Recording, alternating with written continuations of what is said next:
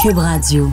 We want you to have a future and a great future, one that you deserve. The United States is ready to embrace peace with all who seek it.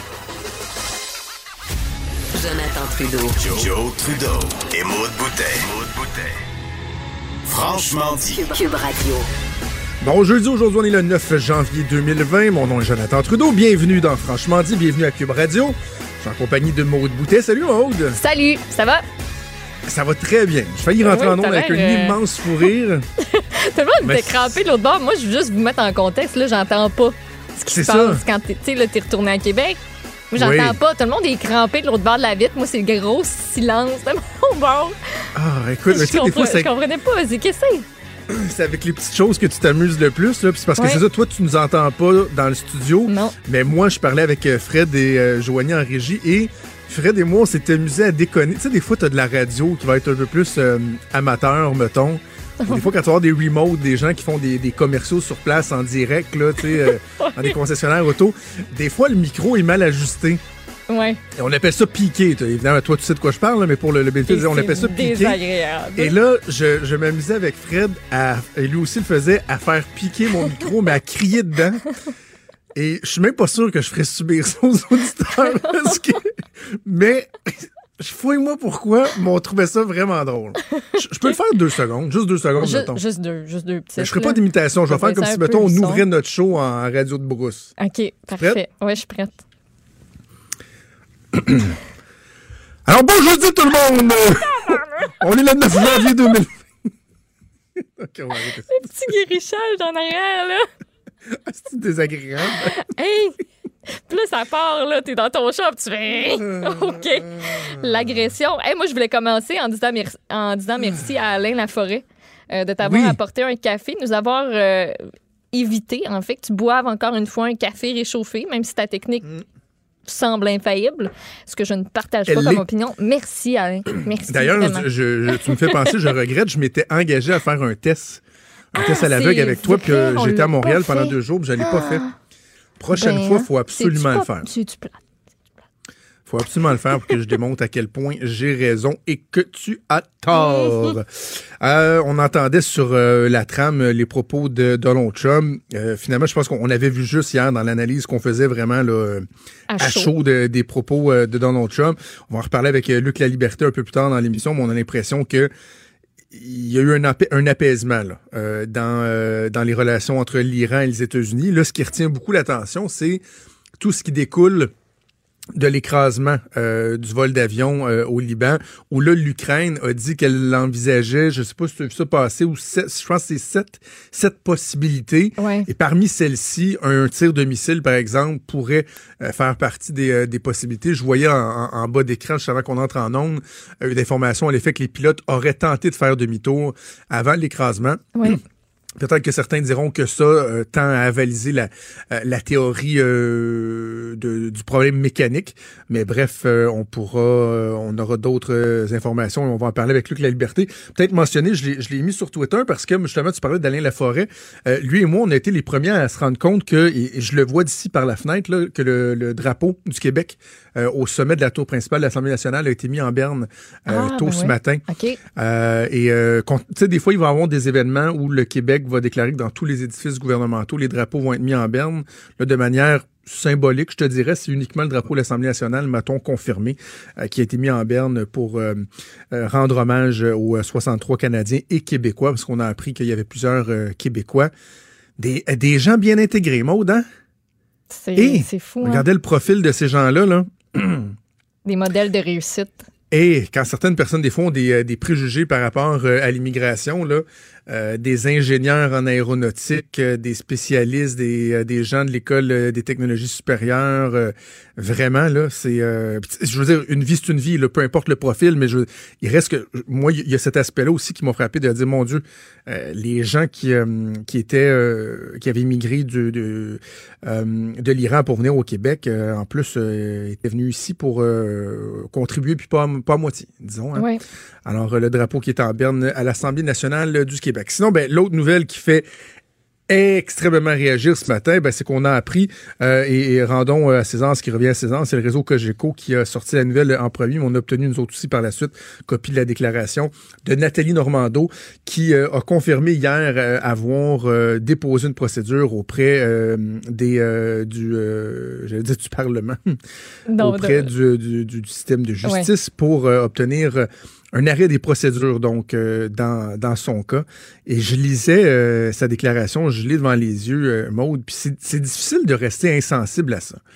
Tu sais, que vous soyez des gens qui êtes convaincus de la corruption de certaines personnes ou des mauvais agissements, que vous soyez, là, je sais pas moi, des, des péquistes souverainistes, le pur et dur, vous haïssez les libéraux. mettez tout ça de côté prenez un instant puis mettez-vous dans la peau d'une femme comme Nathalie Normando qui, euh, qui, dit, je la cite, et c'est comme ça qu'elle débute sa, sa déclaration, Trois ans, neuf mois et 27 jours se sont écoulés depuis mon arrestation. Tout au long de ces 1390 journées, je porte le poids insoutenable des accusations déposées et mon procès se déroule sur la place publique alors qu'il devrait se tenir dans une salle de cour. Depuis près de quatre ans, j'offre ma collaboration au système de justice afin d'accélérer les délais pour la, tenue de mon procès juste et équitable. Et ça, c'est essentiel dans la position de Nathalie Normando au monde parce que il est vrai qu'à plusieurs occasions, Nathalie Normando a posé un geste pour essayer d'accélérer les choses, pour que elle, son, sa cause soit entendue. Parce que là, il y a, il y a des médias, et j'ai parlé à, à, des gens dans l'entourage de Nathalie Normando, puis je, vois qu'ils tentent de rectifier le tir. je pense que c'est important de le faire. Il y a des gens qui disent, ben, c'est la deuxième fois qu'on invoque l'arrêt Jordan, dans le cas de Mme Normando, mais, mais c'est pas vrai. C'est la pas vrai c'est la première fois qu'elle, elle le fait. Exactement. C'est pas ça qu'elle veut, elle, ultimement. C'est pas, c'est pas ce qui va tout régler. Elle, veut qu'on dise au final non coupable. Exactement. Parce qu'il y a deux ans, c'est vrai qu'il y a deux ans, l'arrêt Jordan avait été invoqué, mais on faut se souvenir qu'il y a plusieurs co-accusés, là, et c'était les co-accusés, les avocats qui avaient invoqué l'arrêt Jordan, puis l'avocat de Mme Normando à l'époque avait dit, ben, on, sans dire que c'était eux qui le demandaient, ben euh, évidemment, était intéressé à savoir ce que le juge en pensait. Mais là, une démarche initiée par Mme Normando, par son avocat, c'est la première fois. Et quand je, voyais ça ce matin, euh, Maude, je me suis rappelé immédiatement une chronique que j'avais écrite justement lorsque l'arrêt Jordan avait été invoqué pour la première fois. Dans ma tête, ça faisait bon, sûrement plus d'un an, je te dirais, mais c'était flou un peu. Et là, j'ai été chercher, j'ai même ressorti la chronique que j'avais écrite à l'époque. C'était le 19 décembre 2017. Donc, ça fait plus de deux ans. Donc, plus de deux ans déjà. Et à l'époque, ma chronique s'intitulait Le procès Normando doit se tenir. Et euh, tu n'es pas sans savoir que moi, je n'ai pas le droit de parler à Nathalie Normando. Mm-hmm. Malheureusement, ayant été son attaché de presse pendant trois ans et demi, je le rappelle, je n'étais pas impliqué dans le financement politique, dans l'octroi de contrat et tout ça, c'était pas mon travail. Moi, je faisais des relations avec les médias mais ayant été à ses côtés sur une base quotidienne pendant la période visée par les accusations, je fais partie de la longue liste des témoins potentiels et les accusés, les co-accusés n'ont pas le droit d'entrer en contact avec les gens qui sont sur cette liste. Donc même si j'ai été, même si pendant trois ans et demi de temps, j'ai passé probablement beaucoup plus de temps avec Nathalie Normando qu'avec ma blonde à l'époque, euh, même si j'avais un. Puis bon, après ça, j'ai quitté la politique. Puis je te dirais pas qu'on se parlait toutes les semaines, mais on avait gardé un certain contact. J'ai pas le droit d'y parler depuis son arrestation. Depuis euh, depuis trois ans, euh, depuis trois ans, neuf mois et 28 jours, je n'ai pas le droit de parler à Nathalie Normando. et donc, mais ce que j'allais dire, c'est que j'avais entendu dire par des gens qu'on a en commun que je pense pas qu'elle avait apprécié cette chronique-là, Nathalie Normando, mais j'avais écrit donc le texte qui s'intitulait Le procès Normando doit se tenir. Et je terminais ma chronique en disant Il me semble qu'elle aurait grandement avantage à espérer pouvoir célébrer un éventuel verdict de non-culpabilité plutôt que de vivre éternellement avec le regard suspicieux d'une population en mal de justice, que l'on cesse les avocasseries et que l'on procède. Ça, c'était il y a deux ans. Et là, ce matin, je me suis dit, OK, mais j'en suis rendu où aujourd'hui? Et je, vais poursuivre ma réflexion. Donc, je, continue ma réflexion en discutant, en échangeant avec toi. Mais j'ai bien de la misère à pas changer mon fusil d'épaule. Mm-hmm. À pas me dire que effectivement après, après plus de trois ans, peut-être qu'effectivement, ne serait-ce que pour le bien-être, pour la santé d'une personne qui a tout fait pour que, oui, on puisse accélérer les procédures, qu'on puisse entendre sa cause. Nathalie Normando qui avait même demandé d'avoir un procès séparé des co-accusés.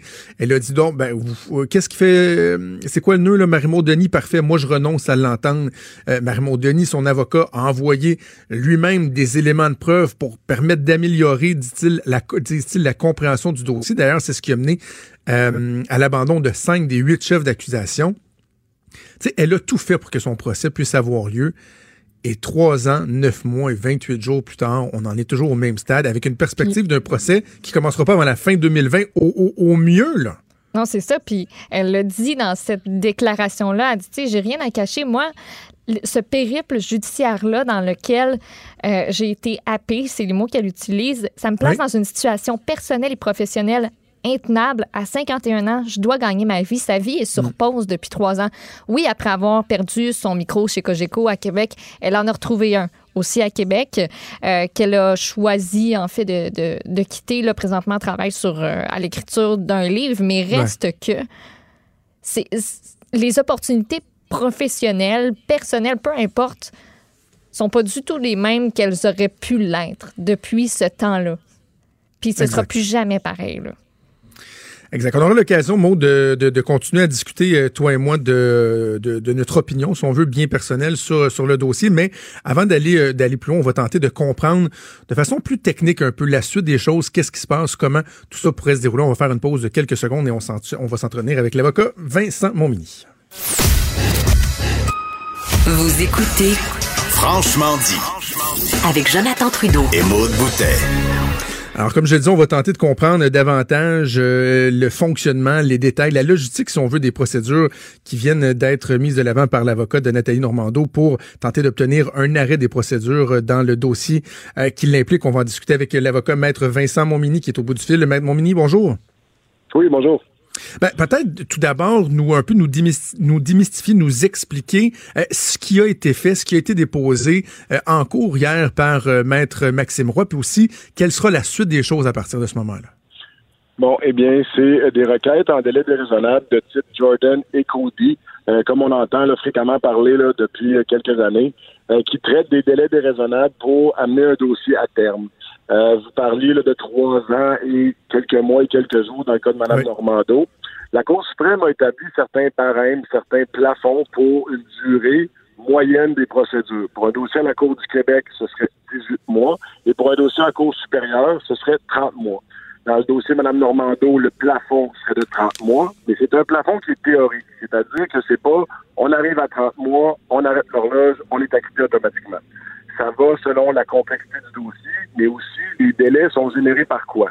Euh, exact. vous disiez en début d'entrevue, bon, mais c'est un procès que Mme Normando anticipe avoir fin 2020. C'est pas parce qu'on veut pas traiter son dossier c'est parce que le système judiciaire a ses limites, évidemment, des très grandes limites.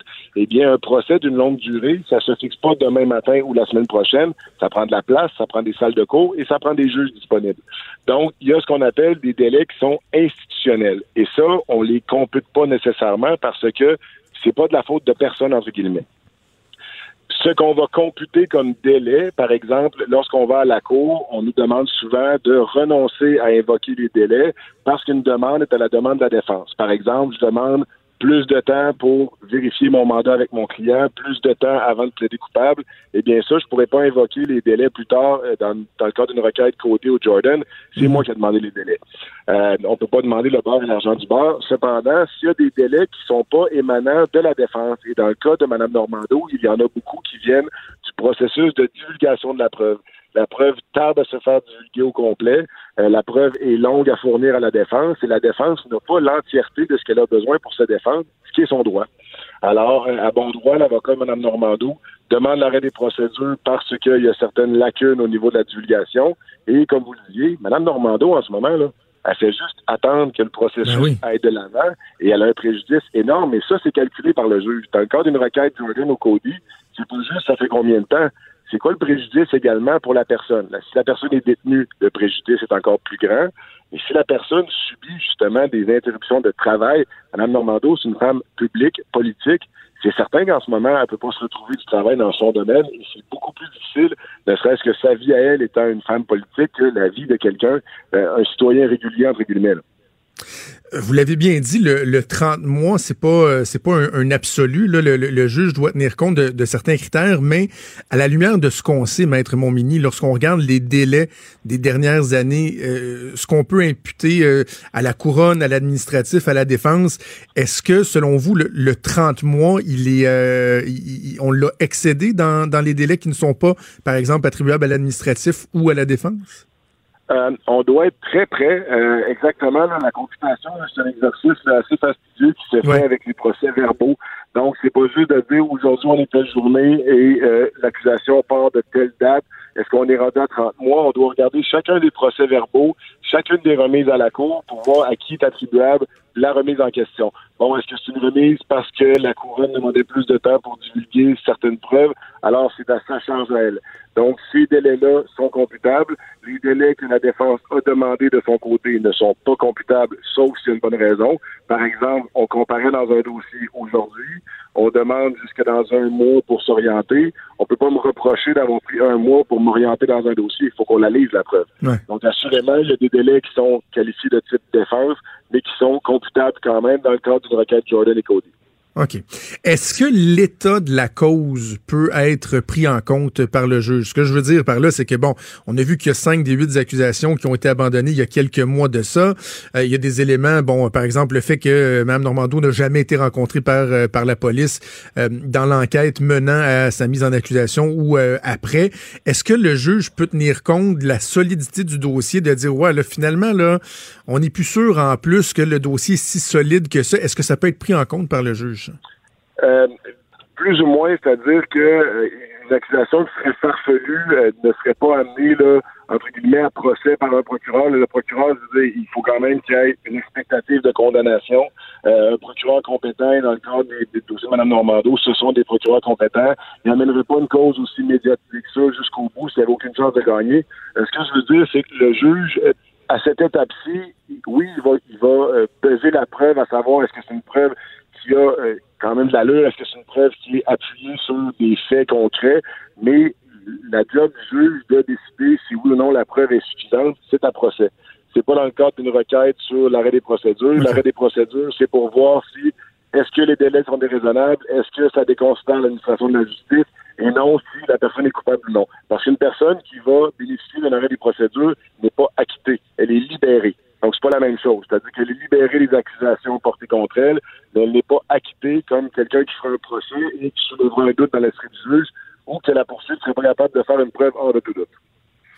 Euh, une question, je, suis dans le technique, là, mais quand même, ça pique ma, curiosité parce qu'on sait que dans, dans ce cas-là, bon, il y, a, plusieurs co-accusés.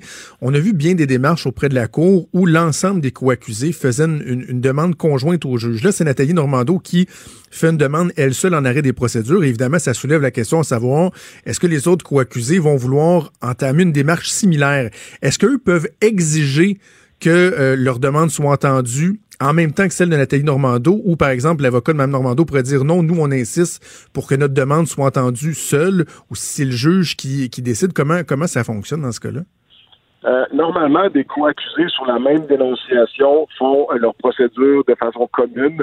Euh, ils ont leur procès de façon commune. L'enquête préliminaire va être à la même date. c'est un processus conjoint. Par contre, il n'y a rien qui empêche un accusé sur une dénonciation commune de demander de son côté de faire des requêtes. Ce qui est particulier dans ce dossier-là, c'est que, comme vous le dites, c'est que les requêtes présentées par Mme Normando ne le sont pas en même temps que les autres, mais les autres n'ont pas annoncé leurs intentions non plus de faire euh, ces requêtes-là de type Jordan ou Cody pour l'instant. Mme Normando le fait depuis le début. Ce n'est pas sa première demande en arrêt des procédures. Mm-hmm. Donc, elle, elle décide d'aller de l'avant et, sa stratégie est tout à fait efficace. Je n'attendrai pas après les autres pour faire valoir mon point. Est-ce que les autres vont vouloir bénéficier d'une décision qui lui serait favorable euh, par la suite? Sûrement. Euh, mais présentement, elle n'est pas obligée d'attendre les autres et au contraire, elle, elle prétend elle, à l'aide qu'elle a un préjudice du fait de la lenteur des procédures. Elle ne va pas attendre après les autres pour générer encore plus de temps. Elle a tout intérêt à aller de l'avant et de dire moi j'en peux plus, moi j'ai un préjudice, un préjudice, je veux être entendu maintenant. Et ça, elle peut le faire de son côté, de faire cavalier seul. Ah, avant qu'on se laisse mettre mon mini, la, suite des choses, euh, comment comment on peut la décrire, l'expliquer ou l'anticiper? Est-ce qu'il y a un délai qui est imparti, qui est imposé au juge pour rendre une décision? J'imagine que les différents partis auront l'occasion de faire valoir leurs points devant, devant, devant le juge. Quelle est la suite des choses? En fait, euh, évidemment, dans une euh, requête de type Cody ou Jordan où délègue les délais, le juge ne prendra pas des mois avant de rendre une décision. Euh, il va analyser les arguments de la poursuite et de la défense, euh, probablement analyser ce qui a été soumis quant au procès verbaux là, pour vérifier les délais qui sont allégués de part et d'autre. Euh, et le juge va prendre une décision à savoir est-ce qu'il considère que la requête est bien fondée. Si oui, il prononce l'arrêt des procédures, donc les procédures sont terminées, madame est libérée. Et sinon, eh bien, il dit écoutez, la requête est rejetée et on continue le processus, on va vers un procès. Bon, on va suivre ça avec beaucoup d'intérêt. On aura l'occasion de s'en reparler. Maître Vincent Montmini, merci. C'est toujours un plaisir. Je vous remercie. Bonne journée. Merci. Ouais, c'est pas simple. J'ai hâte de voir combien de temps tout ça, euh, tout ça va prendre, Maud. Puis, euh, tu sais, j'écoutais Maître Montmini nous parler, j'avais encore devant les yeux la, déclaration de Nathalie Normando, puis j'avais souligné le 3 ans, 9 mois et 27 jours. On est rendu donc à 28 jours aujourd'hui, ce qui veut dire 1391 journées. Et je, pense qu'on peut pas imaginer la frustration que ça doit représenter pour une personne qui attend de pouvoir dire sa vérité, de pouvoir donner sa version des faits depuis tout ce temps-là devant la cour, mais qui n'a même jamais eu l'occasion de se faire entendre devant les policiers, de donner sa version des faits devant les policiers dans une, dans une salle, de rencontrer des policiers, de répondre à leurs questions, d'essayer de désamorcer euh, certaines euh, hypothèses ou quoi que ce soit. C'est, ça doit tellement être frustrant. Ben oui, t'es tout seul chez vous, puis tu te dis, y a-tu quelqu'un qui va m'écouter quelque part, à part mon avocat, là? Je vais-tu pouvoir m'exprimer devant un juge à un moment donné? Oui. Fait que, euh, écoute, je, plus ça va, plus je me dis que je, je, peux pas faire autrement que de me dire euh, que Nathalie Normando, euh, on, la comprend. On la comprend d'en arriver à ce point-là après près de quatre ans. Ans, c'est long, c'est tellement long. Ça Je sais même pas si j'aurais toffé aussi longtemps. Ouais, Le stress, le... en tout cas. OK. Euh, on va suivre ça. Peut-être faire euh, deux, trois petites nouvelles encore euh, avant d'aller en pause. Oui, qu'est-ce qui tente? Ben, euh, Denis Coderre, quand même, qui euh, surprend bien des gens parce que là, semble-t-il que c'est officiel, Denis Coderre, ne se présentera pas à la chefferie du Parti libéral euh, du Québec. Oui, c'est des informations que Radio-Canada nous transmet ce matin. donc, il ne tentera pas de succéder à Philippe Couillard sur la scène provinciale pour quelques raisons. C'est vraiment un gros nom ferme selon son entourage. le congrès, c'est les 30 et 31 mai à Québec pour choisir le chef, mais la fin des mises en candidature c'est fixé au 6 mars. Et Denis Coderre trouverait que ces délais-là sont trop courts pour lui. Ça lui laisse pas assez de temps pour monter une organisation, monter un programme. Il a été sollicité, ça, c'est sûr et certain, mais euh, entre autres pour cette raison-là, c'est non. Euh, aussi, il est euh, bien ami avec l'ancien maire de Drummondville, Alexandre Cusson, qui est aussi, qui est ah. aussi à la tête de l'UMQ. Donc, ça le placerait comme dans une espèce de, de position malaisante, s'opposer à son ami. Euh, puis sinon aussi, il y a ses activités professionnelles actuelles, sa vie personnelle qui euh, qui qu'il voudrait pas euh, laisser laisser de côté. On dit qu'il voudrait profiter de la vie. Puis en plus, il y a une nouvelle relation amoureuse, Denis. Oh. Ben ouais. Moi, j'ai vu des photos de ça. Moi, je suis tellement curieuse de ces affaires-là. C'est qui, la madame? Ah, je me souviens pas de son nom, mais j'ai vu des photos ah, de madame qui a l'air très bien. ben, tant mieux. C'est correct. Mais euh, j'en dirai pas plus. Il écarte pas, par exemple, là, de ce qu'on euh, de ce qu'on a l'air de dire, euh, un retour sur la scène politique à Montréal. À la mairie. Oui, à la mairie de Montréal, parce que le prochain scrutin municipal, c'est en novembre 2021. Euh, lui a été maire de 2013 à 2017. C'était c'était planté à ce moment-là. C'est Valérie Plante qui, qui est devenue la mairesse de Montréal. Puis sur sa page Facebook... C'est comme un beau jeu de mots, ça. Il s'était planté. Oh, j'ai même pas fait exprès. Wow. euh, puis sur sa page Facebook, euh, il, il, entretient le suspense, entre autres, dans ses vœux pour euh, l'année 2020.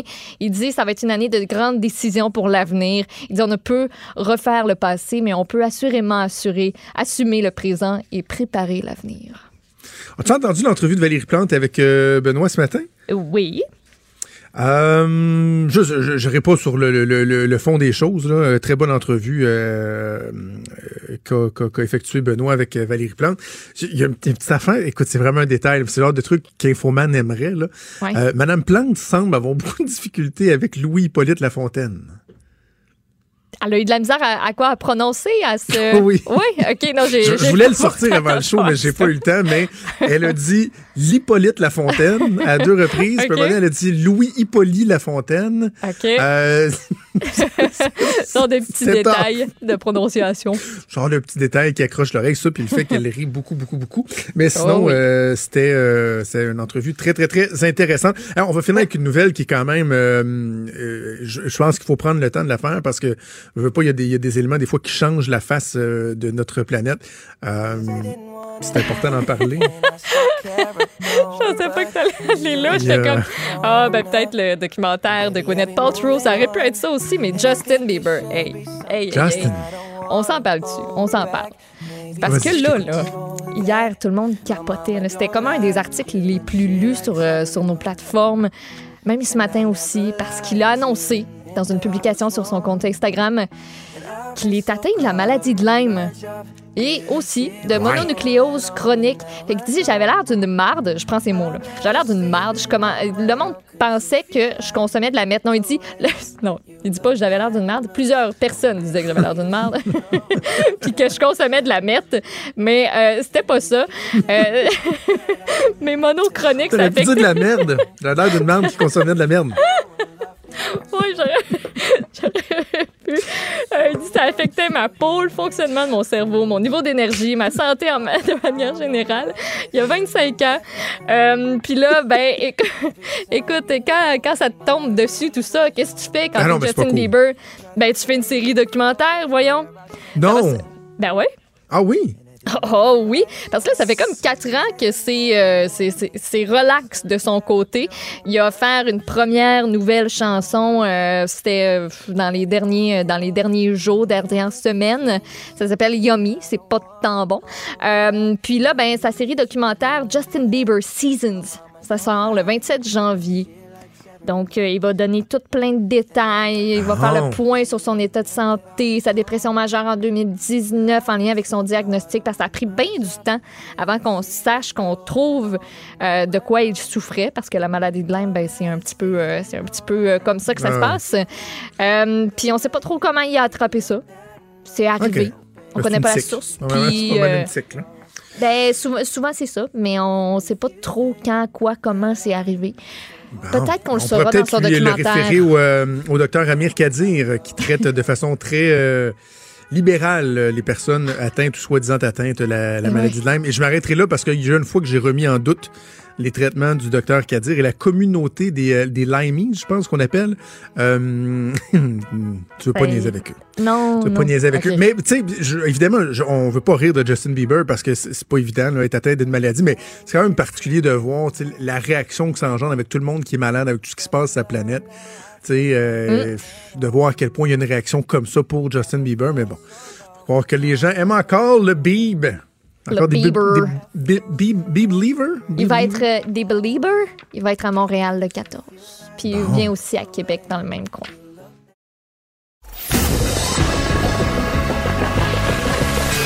Franchement dit.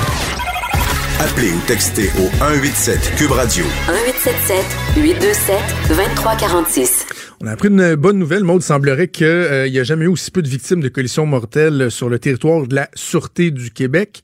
Donc, évidemment, pas dans tous les, roues, euh, les euh, routes, les boulevards, les rues, mais quand on parle du réseau qui est surveillé par la, Sûreté du Québec, on parle d'un bilan qui est historique en 2019, 216 mhm. collisions mortelles. Évidemment, une, c'est une de trop, mais c'est quand même mieux euh, que lors des précédentes années. Par exemple, en 2018, on avait parlé de 237 collisions mortelles. Donc, un bon bilan. Comment peut-on l'expliquer? On va en parler avec le chef de la sécurité routière à la Sûreté du Québec, le capitaine Paul Leduc, qui est en ligne. Capitaine Leduc, bonjour.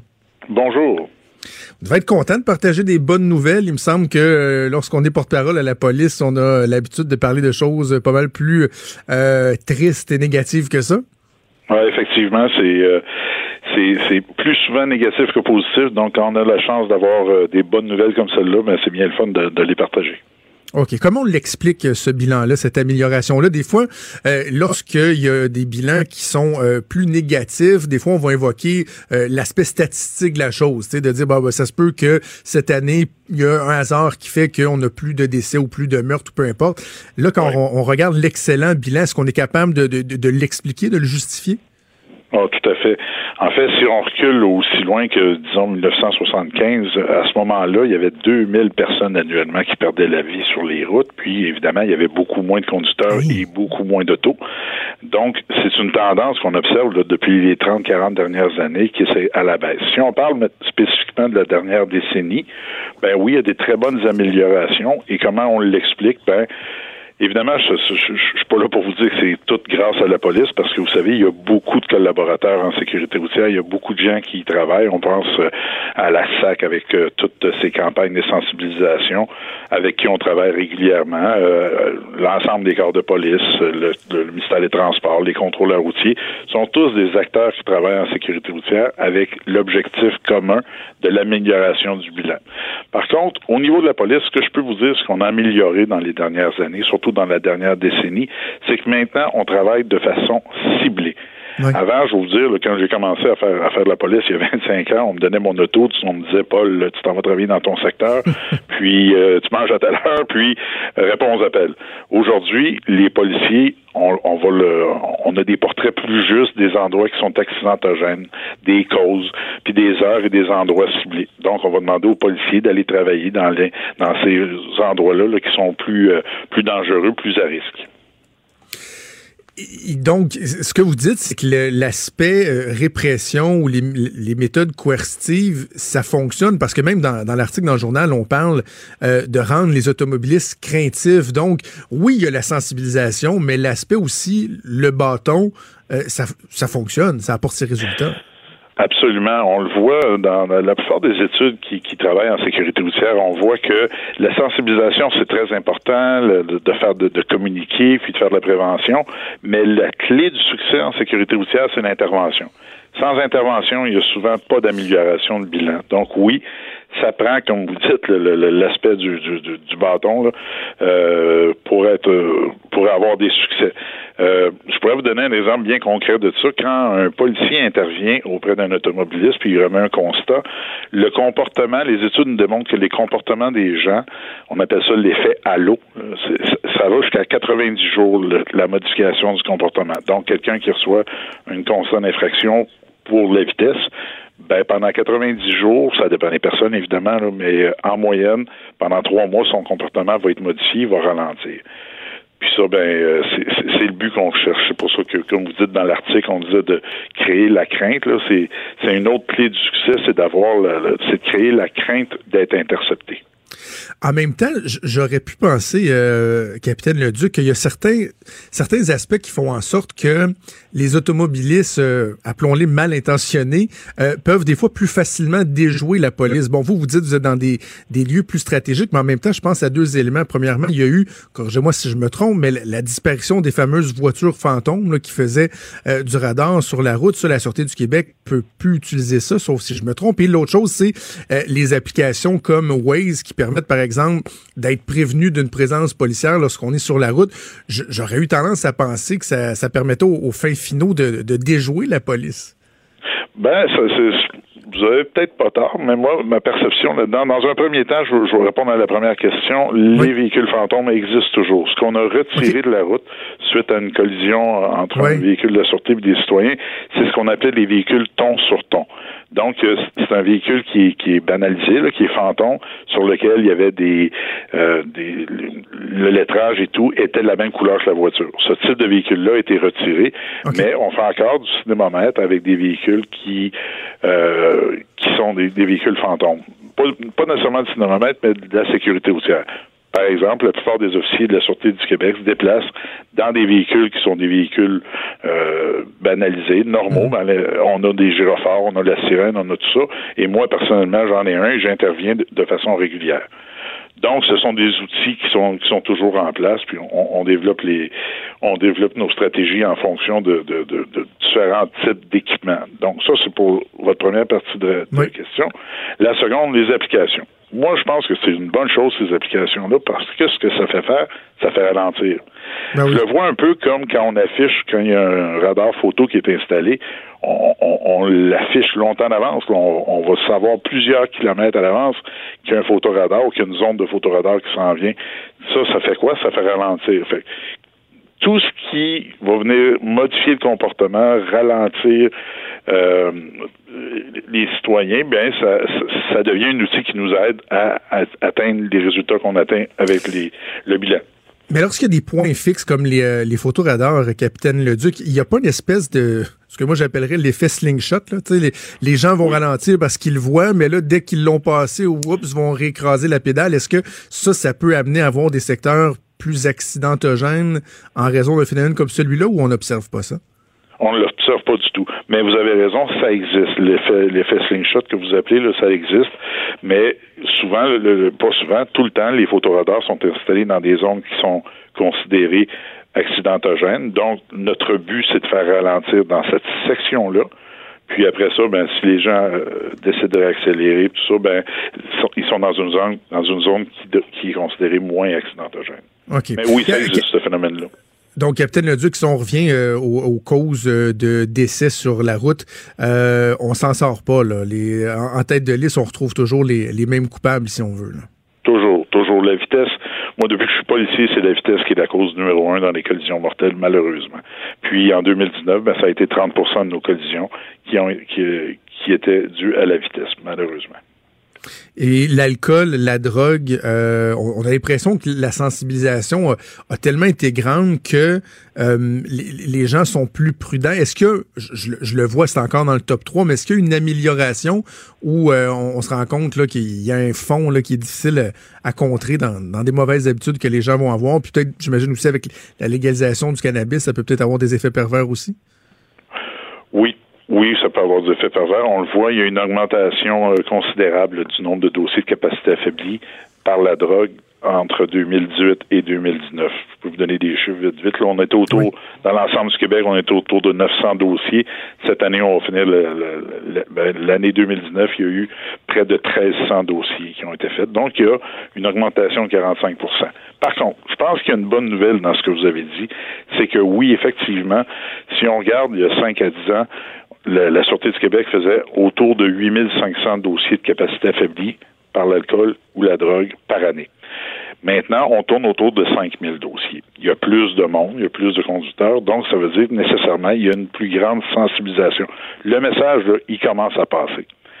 Mais pas encore assez à mon goût ou euh, au goût de tous, euh, tous les policiers parce que euh, juste l'an dernier, voyez-vous, on a fait cin- euh, 5000 capacités affaiblies. Ça représente ça 17 personnes par jour, tous les jours qui sont aïe. en capacité affaiblie. C'est encore beaucoup trop, hein? C'est puis c'est énorme. pour ça qu'on le retrouve dans nos causes de collision mortelle, d'ailleurs. C'est énorme. Pour ce qui est des distractions, on avait vraiment l'impression que dans les dernières années, c'était en, en, hausse. Est-ce que la sensibilisation, ça commence à faire effet ou c'est encore un, fléau qui est de, plus en plus observable? Ben, ça, vous savez, ça a descendu en troisième, mais il n'y a pas beaucoup de différence entre la deuxième et la troisième cause de collision mortelle. Euh, dans les chiffres, là, ça varie pas beaucoup. Mais euh, moi, je pense que oui, il y, a, il y a de la sensibilisation qui se fait, puis on, ça va ultimement, il y a des gens qui comprennent, mais cette cause-là, là, il y a dix ans, on, la- on la voyait pas. Il n'y en avait pas de distraction. C'était pas une cause de collision euh, assez grande pour qu'on la mette dans nos stratégies. Et maintenant, là, c'est, c'est- ça a explosé sur la distraction au volant avec l'avenue des, des, des téléphones intelligents, évidemment. là. Bon, on va espérer que l'année 2020 va, euh, va continuer dans la même veine, donc avec une amélioration du, euh, du bilan routier. Euh, Capitaine Paul Leduc, chef de la sécurité routière à la Sûreté du Québec, merci d'avoir pris le temps de nous parler. Ben, ça m'a fait plaisir. Je vous souhaite une belle journée. Merci à vous aussi. Dis-moi, Maude, toi, euh, est-ce que tu es une conductrice exemplaire? Euh, Peut-être pas exemplaire, là, mais euh, je. Ben, quand même. Moi, l'affaire qui me gosse le plus, là, on va te le dire, c'est quoi? C'est les quoi? téléphones. Les téléphones au volant, là. C'est l'affaire qui me gosse le plus au monde. Si quelqu'un qui conduit dans lequel, tu sais, dans le véhicule dans lequel je suis, puis que je suis du côté passager, là, ça me met sur le nerf, là. Je- ça, me fâche, là. Pour vrai, je me suis déjà pognée avec du monde. C'est comme, moi, je, suis assise, je suis ta passagère. Toi, t'es t'es comme en contrôle de notre bolide, là, présentement. Ça fait que gère-nous donc. Essaye donc pas faire quelque chose de niaiseux qui aurait tellement pu être évité.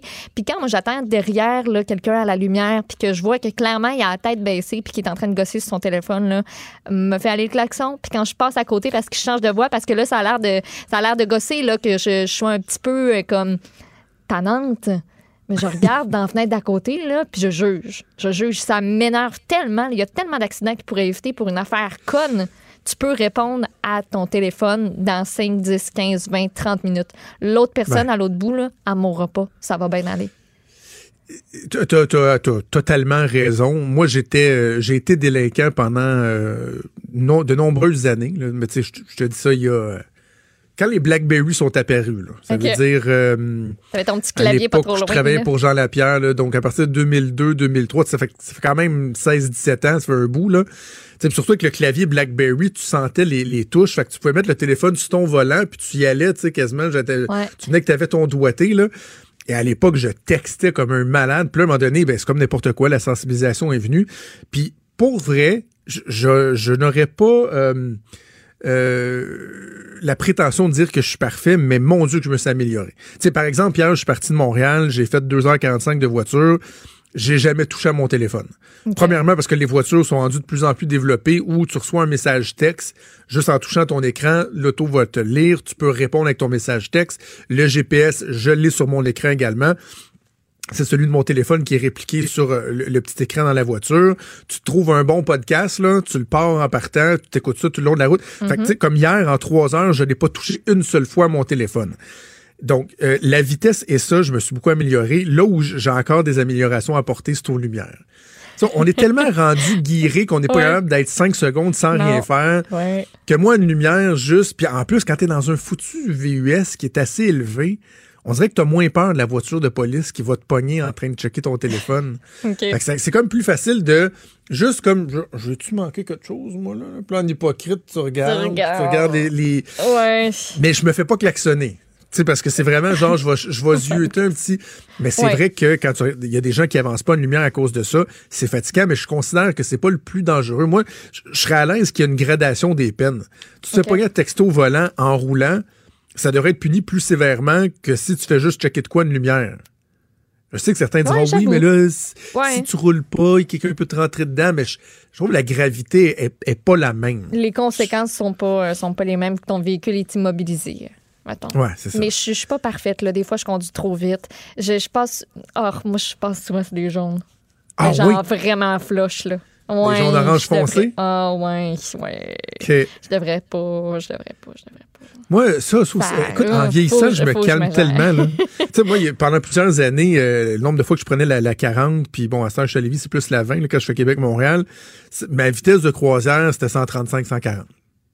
Parce que euh, moi, et moi j'estime que sur les autoroutes, les, les, les grandes routes là, en ligne droite, là, la 20, la 40, on devrait augmenter les limites de vitesse. Quand j'étais en politique à la Commission jeunesse, j'avais même euh, euh, mis de l'avant une proposition qui disait qu'on devrait augmenter les limites de vitesse à 120 km/h sur les autoroutes. Avec la sûreté, la, la, la sécurité des voitures qui est accrue, je, je lâche pas le morceau. Sur ces grandes autoroutes-là, je pense qu'on devrait augmenter la limite de vitesse. Mais n'empêche qu'aujourd'hui, je suis rendu tellement plus calme. Là. Tu tu te rends compte que tu sauves pas tant de temps que ça, puis tu arrives chez vous, surtout quand tu fais de, de la longue Ça, route, pour un 10 t'es minutes, bien moins là. fatigué. T'es moins fatigué parce qu'à 135, 140, là, t'es tout le temps en train de checker, y a-t-il une police, y a-t-il une police? Tandis que là, comme hier, là, je me suis barré à 116 sur le cruise, là. Ouais, oui, là, t'es bien. sur le volant, ton pied est à côté. Moi, quand je fais de la longue route, j'enlève mes souliers. Ah, Je conduis avec mes orteils. Hey, Ah je suis pas. Ah, je suis pas capable. Non. J'ai tout le temps une jambe Non, non, croisée. non. J'ai tout le temps une jambe croisée. Évidemment, pas la jambe droite. là, la, jambe- la jambe droite, je la garde à proximité des pédales, mais ma jambe gauche est croisée sur ma cuisse. Le gars, il est assis, en, cuisse. il me dit, il est assis en indien, tout va bien. Et des fois, quand, et des fois même, je vais, quand je suis allé dans la jambe croisée, je vais l'allonger dans le dash à gauche, à côté du. Euh, Ben du non, c'est ça, tu me niaises. Ben non, à côté. fait que des fois, je croise du monde, puis il voit ma, il voit ma jambe qui est à Non, côté euh, dans le dash. weird? Mais voyons. Je te juge un peu. Je trouve ça dommage bizarre. Moi, je suis habitué ça. que tu me juges de toute façon. ça m'atteint plus. Ça. Écoute, je mets, je mets ma jambe de même euh, en- avec un café réchauffé. Hein? Imagine-tu? Le niveau de jugement va atteindre des niveaux euh, stratosphériques. Mais, mais quand je mets ma jambe de même, je fais- Ah. des fois, je me dis, faut-tu pas que je pogne un accident? Non, parce que ça, ça va Tu comment la jambe, elle te flippe dans. Moi, de mes amis qui étaient, qui étaient policiers, ils m'avaient dit à un moment donné, j'avais faisais la longue route, puis j'avais mis mes, mes pieds sur le, sur le dash en bon, euh, en bon français. Ouais. J'étais du côté passager, là, puis il m'a regardé et dit Fais pas ça. J'ai dit Mais là, pourquoi? Il dit Non, non, non. Il dit Tu veux pas que ça t'arrive, que t'as un accident, puis que t'aies les jambes de même, puis que. Mode Fait que depuis ce temps-là, marionnette on dirait, je sais pas, ça m'a comme traumatisé tout ce qu'il m'a dit, puis j'ai j'ai arrêté. C'est pas l'air d'une marionnette que tu plies dans une valise, là. Les jambes qui passent dans Ouais, non, non, ça va être correct. Ça va être beau. Ah, écoute, on n'est pas parfait. Non. On n'est pas parfait, mais on est de même. Je pense que c'est ce qui nous rend Ben euh, oui. tellement attachants. Tellement attachants. Franchement dit. Jonathan Trudeau. Et Maude Boutet. Appelez ou textez au 187 Cube Radio 1877 827 2346. Cube Radio. Cube Radio. On va parler de politique américaine avec le collègue Luc La Liberté que je rejoins au bout du fil. Salut, Luc. Oui, bonjour Jonathan. Je pensais que tu voulais me parler de Harry et Meghan qui reviennent s'installer en Amérique du Nord. Hey, as-tu vu ce que la presse anglaise a osé faire? Ils ont appelé ça le Megxit. J'ai trouvé ça Le Megxit. Je peux pas hallucinant. C'est croire. beau, beau, je peux beau. pas croire qu'ils ont osé faire ça. Le, Megxit après J'adore. le Brexit. Ça Euh, va Luc- outstager un gros vote qu'il y a aujourd'hui pour le Brexit. Là. Ah Toute oui, cette affaire-là, qui c'est est- qui est n'importe quoi. ça se peut qu'ils s'en viennent au Canada. En tout cas, on en reparlera un autre tantôt. Euh, Luc, mon, mon espèce de devin, toi, tu tu es parmi, je trouve, les rares qui euh, prévoyaient ou qui anticipaient que la sortie de Donald Trump hier pourrait euh, potentiellement amener une, une- une désescalade des tensions entre l'Iran et les États-Unis. C'est effectivement ce à quoi on a assisté hier. Ben, c'est-à-dire que je, je cherchais là-dedans, la, la, la- puis c'est, toujours le problème, hein, on, on l'explique souvent avec Donald Trump, c'est qu'on a l'impression, en tout cas s'il y a une constante en politique étrangère, à part le fait qu'il aime pas les, les, les- regroupements puis les traités qui le lient à, à trop de gens, euh, il il aime pas s'impliquer à long terme, Donald Trump. Et il n'y avait pas de gain immédiat, c'est, facile de le dire maintenant, le- je pourrais nuancer après, mais euh, il n'y a, pas de gain ni pour l'Iran ni pour les États-Unis à entrer en guerre actuellement. Il n'y a pas, il y a pas de logique, il n'y a pas de planification, puis on, on pouvait pas voir les retombées non plus de ce conflit-là.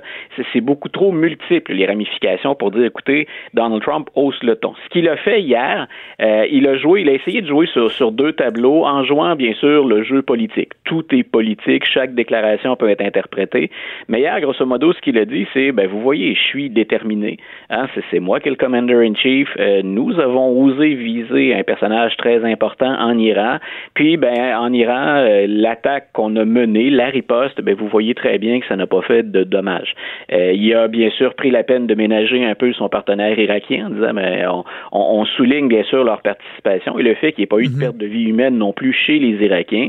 Puis ensuite, il s'est adressé, ça c'était habile, directement au peuple iranien plus qu'aux dirigeants, en disant, écoutez, on, en- on ne vous en veut pas. Ce que les États-Unis souhaitent ultimement, c'est un monde de paix. Votre pays a un beau, euh, un, un bel avenir, bien sûr, si, si on travaillait ensemble. Puis euh, aux il a dit, ben revenons à la table de négociation.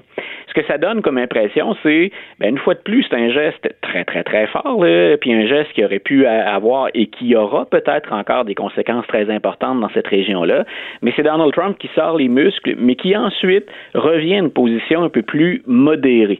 Ça lui a permis de dire hier, puis de, de, de mentir sur ce sujet-là aussi, mais il a dit, regardez, Obama, moi j'en avais contre l'entente sur le nucléaire iranien. Je vous ai déjà expliqué que c'était pas une bonne entente. Moi, je serais plus vigoureux que ça. Mais au sortir de la conférence de presse d'hier, ou de son allocution plutôt, on avait l'impression que c'était more of the same. C'est-à-dire qu'on avait relativement changé peu de choses. Qu'est-ce que Donald Trump a dit hier au-delà de vous voyez que je peux frapper? Ben, c'est on va s'asseoir pour négocier quelque chose et je reviens avec des sanctions économiques.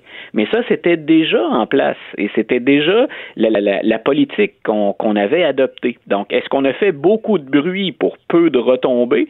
On verra. Mais c'est intéressant de l'entendre parler hier. Puis bien sûr, on ne peut que se réjouir. On dit des choses, parfois on critique, mais on ne peut que se réjouir que Donald Trump ait entendu ses conseillers ou que lui-même ait décidé que c'était le temps d'y aller d'un apaisement ou d'éviter que l'escalade ne grimpe euh, encore ou que la tension ne grimpe encore un peu. Mais, en même temps, Luc, faut pas, faut pas croire que tout est réglé. Là. dire, il suffirait de peu pour que les tensions euh, reviennent, que ce soit une, réponse, une réponse supplémentaire de l'Iran. Bon, j'ai vu qu'il y avait un, ministre qui avait dit oui, notre réponse elle est terminée, mais quand même le guide suprême lui disait non, ça va en prendre plus. il suffirait de peu pour que les tensions se ravivent quand même. Et non seulement, et, tu as parfaitement raison, Jonathan, mais non seulement les tensions entre les deux partenaires directement, mais dans tous les réseaux d'alliés qu'on a dans la région. Moi, quand j'ai parlé de Soleimani, entre autres, j'ai dit, M. Soleimani, c'était le, le, premier, on peut pas appeler ça un diplomate dans ce cas-ci, mais c'était un des principaux artisans du réseau de la toile que tisse l'Iran dans la région. Parce que nous, on l'étudie bien sûr à partir de l'Amérique, on est à distance, euh, mais dans cette région-là, l'Iran travaillait très fort, puis il y avait de nombreuses antennes sur le terrain.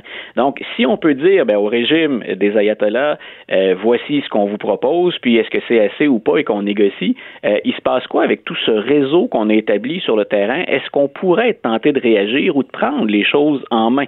Parce qu'assurément, la réponse de Donald Trump, elle a déstabilisé plein de monde, les ennemis comme les alliés. D'ailleurs, je ne sais pas si tu as remarqué hier dans la conférence de presse que notre premier ministre, M. Trudeau, a faite euh, au sujet de l'écrasement de, l'avion, de, la, mm-hmm. destruction de l'appareil, mais on l'a interrogé aussi sur la question de l'Irak et de l'Iran, sur l'effort canadien, et il a été très, très réservé. Il a offert une réponse que moi, je trouvais très convenue. C'est-à-dire, écoutez, on était sur le terrain en Irak, nous, puis l'idée, c'est de lutter ou de contribuer à la lutte pour le terrorisme, contre le terrorisme. On va demeurer sur le terrain, on va toujours être là. Mais il a euh, systématiquement refusé, dans deux, trois questions, de s'associer à la démarche de Donald Trump ou encore euh, à l'opération menée par Donald Trump. Et hier, c'est une des choses que M. Trump a faites, et là, je me suis dit, il a quand même un certain culot, le président. Euh, il a dit aux anciens signataires, de, à ceux avec qui il avait signé l'entente sur le nucléaire iranien, on pense à la Russie, on pense à l'Allemagne, on pense à la France. Euh, il leur a dit, revenez à la table, revenez contribuer à ce dossier-là. Il a dit à l'OTAN, il faudrait en faire plus. Euh, on sait à quel point il a aimé critiquer l'OTAN et ses alliés.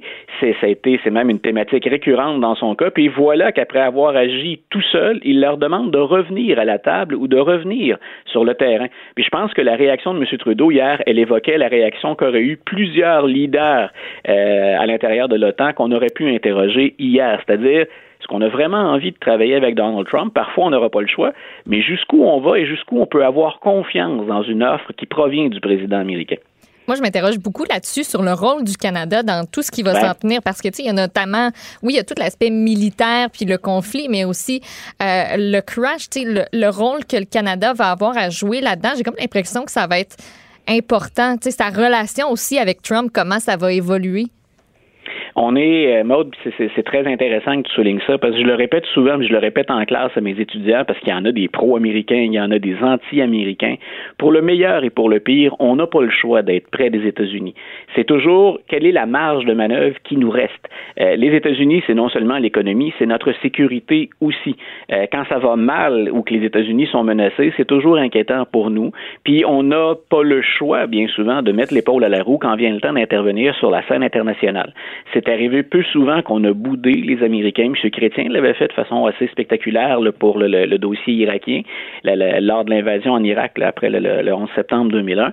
Mais sinon, pour le meilleur et pour le pire, il faut qu'on soit solidaire. Et c'est là où, pour Justin Trudeau, c'est une position qui est presque impossible par moment. Et hier, je trouve qu'il a bien répondu, mais en même temps, c'était à peu près la seule réponse que M. Trudeau pouvait offrir. C'est si on protège les intérêts canadiens en luttant contre le terrorisme, on est justifié d'être là. Euh, puis ensuite, bon, on est un peu timide. On est en réserve ou en porte-à-faux parfois avec la position américaine. Donc, les prochaines semaines, les prochains mois vont être particulièrement intéressants. Et c'est là où le Canada a intérêt à maintenir ses positions au sein de l'OTAN. Euh, M. Macron et M. Trudeau, on les a vus. Là, on a fait état de, la situation où ils avaient l'air de s'amuser un peu de Donald Trump. Mais en même temps, ce que ça laissait voir, c'est à quel point on s'est rapproché des autres partenaires parce que Donald Trump, ben, on peut pas toujours s'y fier ou il est beaucoup plus impulsif que la majorité des meneurs. Donc, on voit que le Canada se repositionne un petit peu. Mais on ne pourra pas bouder les États-Unis, c'est certain, Luc, on a vu, euh, suite euh, à l'attaque qui a été menée, qui a mené au, décès euh, du général Soleimani, qu'il y a des représentants démocrates qui reprochaient à Donald Trump de ne pas avoir consulté le Congrès avant de, de, mener une action militaire comme celle-là. Je voyais qu'aujourd'hui, la Chambre des représentants va voter ou se représenter une, une, une, motion pour limiter les pouvoirs d'action du président. De quoi il en retourne, ça? Est-ce que c'est crédible, ça? Est-ce que ça peut aller quelque part?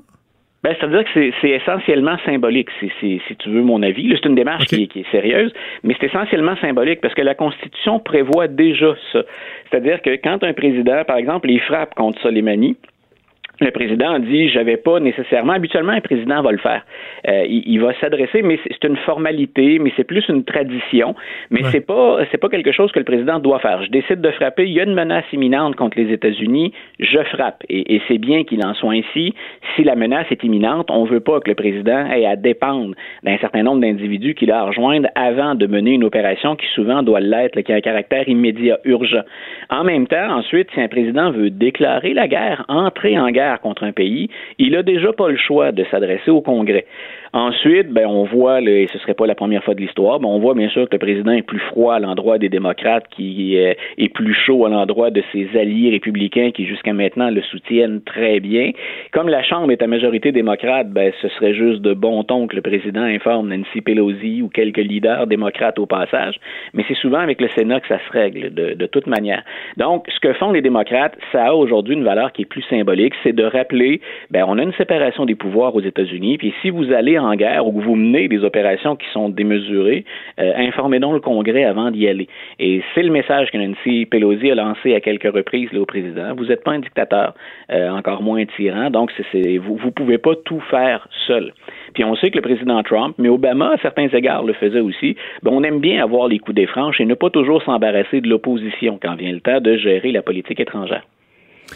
Luc, je promets à nos auditeurs qu'on pourra faire le point sur la course des démocrates la semaine prochaine parce que bon, il y a Michael Bloomberg notamment euh, qui s'active. Je pense que c'est important de, de, de, prendre le temps euh, de bien expliquer la situation, euh, les tenants et aboutissants, les développements dans le dossier de, de, de l'Iran, un dossier que la planète en entier a suivi. La semaine prochaine, on aura l'occasion de s'attarder un peu plus aux démocrates. Luc, c'est toujours un plaisir. On se reparle la semaine prochaine. Il est franc et nuancé. Jonathan Trudeau. La politique lui coule dans les veines. Vous écoutez Franchement dit.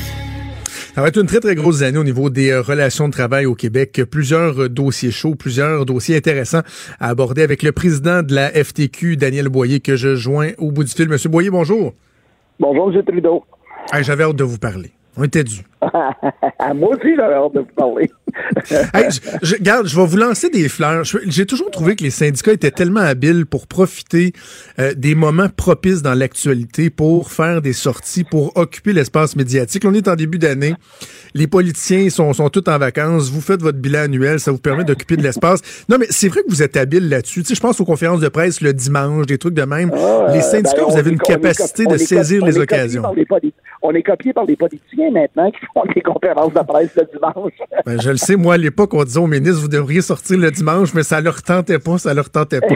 Euh, dans ce bilan annuel-là, euh, M. Boyer, vous avez parlé euh, des, des plus riches, du fameux 1% des gens plus riches que vous pensez devraient être imposés davantage.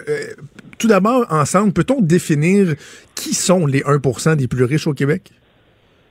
Ben, écoutez, sans parler nécessairement des 1% des plus riches, il y a quelque chose, nous, on revendique bien sûr d'une société plus juste, plus égalitaire, ben, ça passe nécessairement par les mieux nantis de notre société qui paient davantage d'impôts et de taxes que euh, le travailleur moyen puis que les moins nantis de notre société.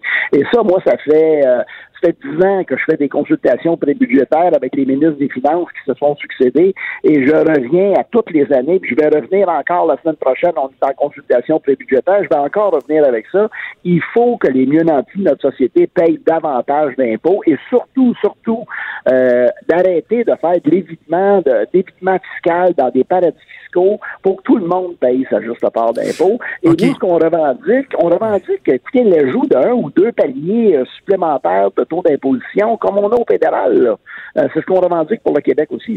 C'est parce que dans, dans, votre, dans votre allocution, vous aviez dit, je vous cite, quand tu as cinq maisons un peu partout dans le monde, trois chalets, deux hélicoptères, deux bateaux, il me semble que tu en as assez.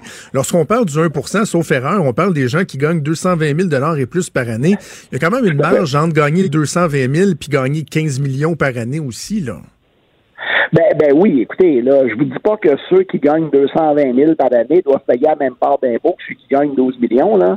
Euh, mais effectivement, quand vous êtes, quand l'argent vous sort par les oreilles, il me semble que vous devriez faire plus votre part. Et c'est le contraire. C'est le contraire. On voit un écart de plus en plus grandissant entre les plus riches et les plus pauvres. Là, on voyait le 2 janvier le Centre canadien de politique alternative qui nous disait que les 100 PDG au Canada gagnent 12 millions par année en moyenne. Donc, c'est euh, trois fois le salaire travailleur moyen québécois. Là. Ça veut dire que dans 22 jours, à la fin du mois de janvier, là, ces, PDG-là vont avoir gagné ce qu'un travailleur moyen gagne en 20 ans y avez-vous pensé? En un mois, ils vont avoir gagné ce que les le travailleur moyen gagne en 20 ans.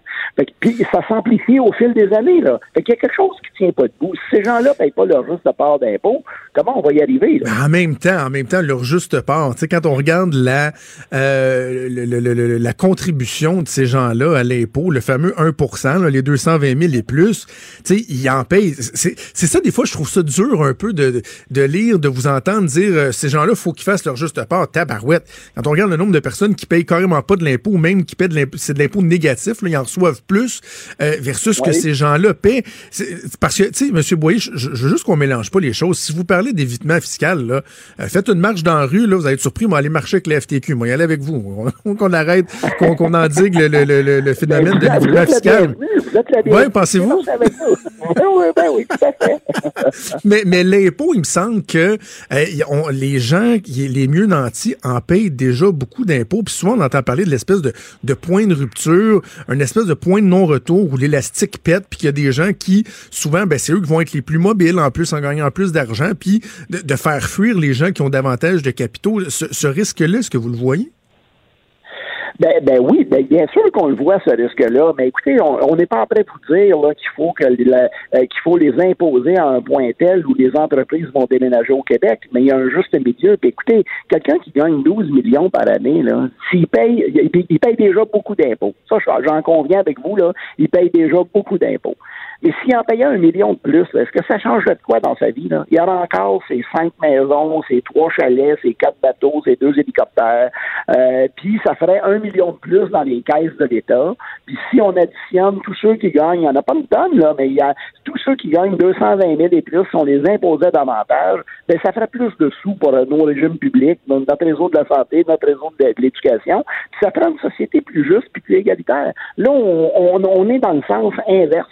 Écoutez, les, 100 PDG au Canada, les 100 PDG qui ont les salaires les plus élevés, ont eu 18% d'augmentation l'année passée. Ouais, c'est ça, mais d'abord, c'est plus le 0.1% dont il faudrait parler que le 1% Parce que la personne qui gagne 220 000 par année, elle gagne un excellent, un excellent salaire, mais elle en paye déjà un Christy de paquet. Elle paye pas loin de 50, 52% euh, est imposée à 50, 52% Moi, je me dis, ces gens-là, vraiment, c'est eux, vers eux qu'il faut se tourner. Puis, moi, j'ai toujours le même discours, M. Boyer, de dire, euh, OK, voyons si on peut aller en chercher plus, mais on peut-tu aussi voir, est-ce qu'il y a des programmes qui sont, euh, qui sont obsolètes? Est-ce qu'on peut davantage développer, euh, exploiter euh, nos ressources, etc. Donc, de diversifier nos sources de revenus plutôt que de toujours aller tout le temps dans la poche du contribuable, qu'il faudrait aller en ah, chercher ben plus dans ses poches. Ben, ben, écoutez, ben, écoutez, moi, je vous parlais des consultations budgétaires euh, passées, puis celle qui s'en vient la semaine prochaine avec le ministre des Finances du Québec.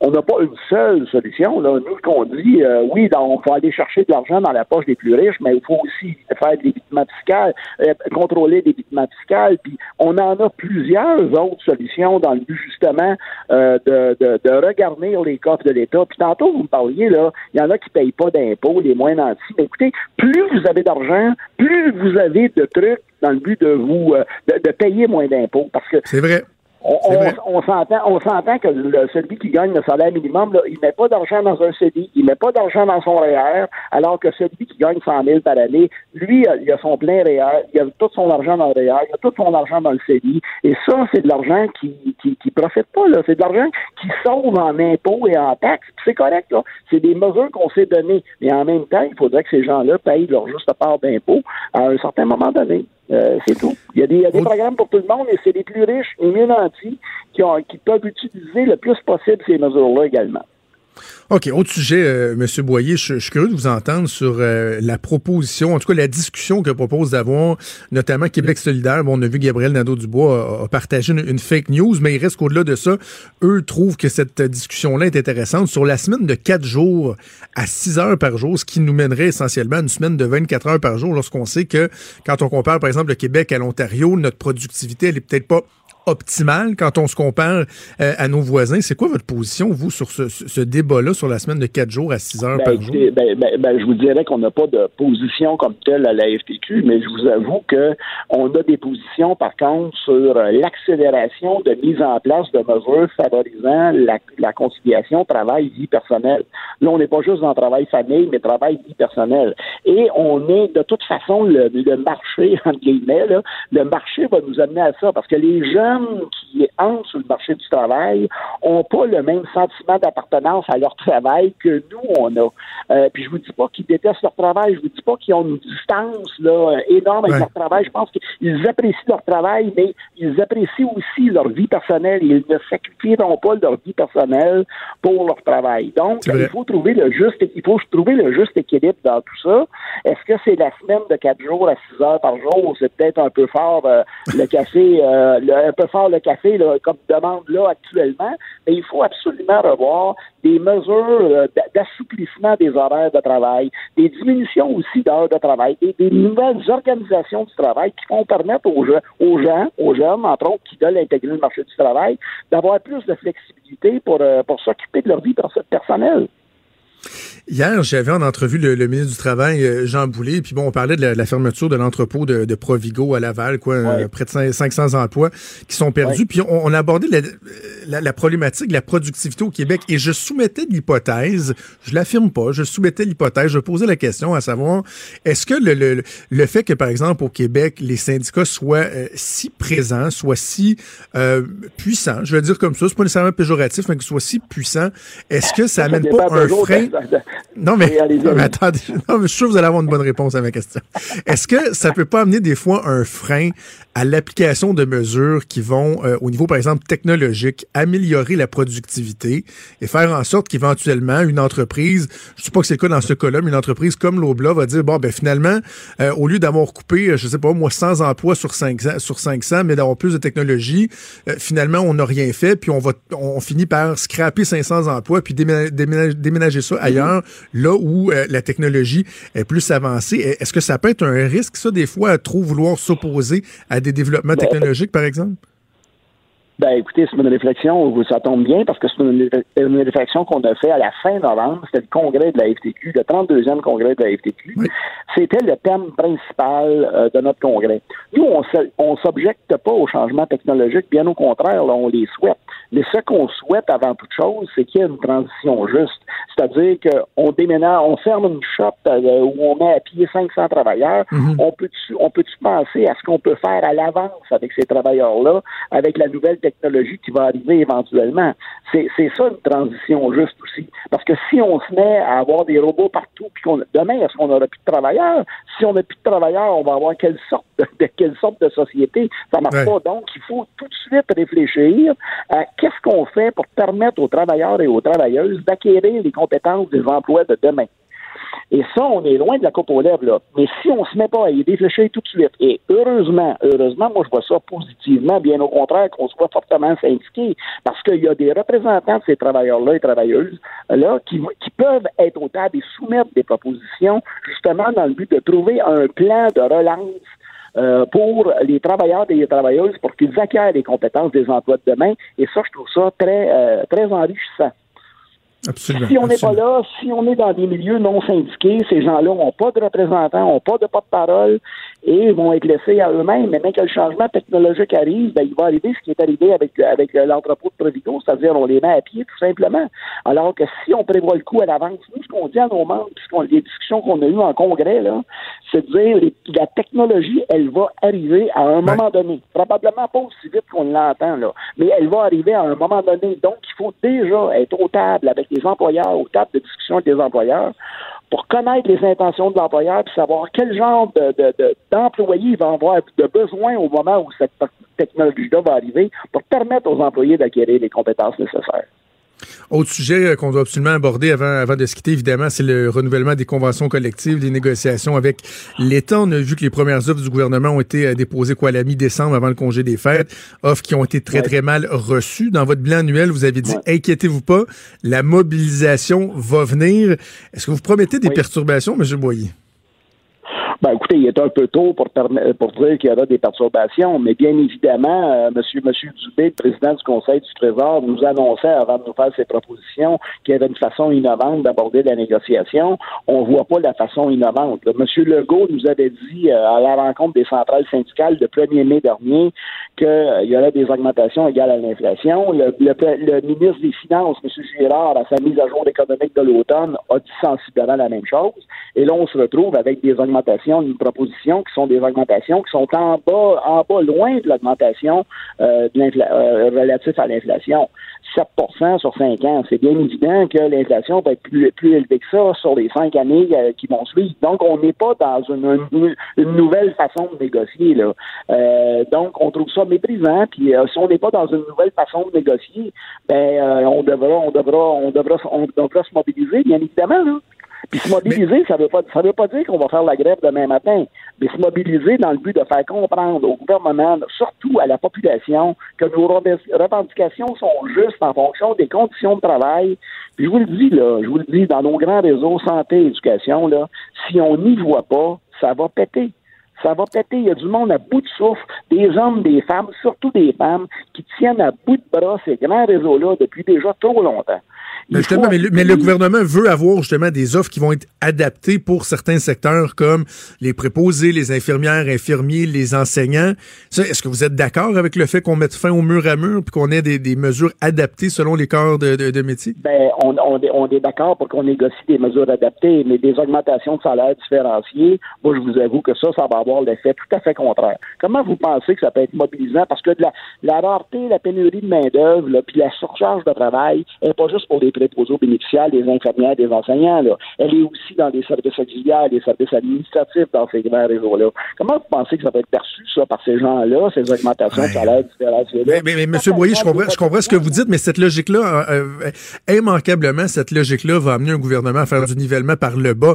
Parce que si on fait du nivellement par le haut, si on considère qu'il y a certains secteurs qui méritent plus, qu'on décide de donner plus à tout le monde, ben là, la capacité de, de- payer de l'État, elle va être atteinte. Donc, on va dire, bon, ben à la place, on va y aller par le bas, puis on va limiter les augmentations, même à certains endroits où il en mériterait plus. Il me semble que c'est contre-productif un peu, non?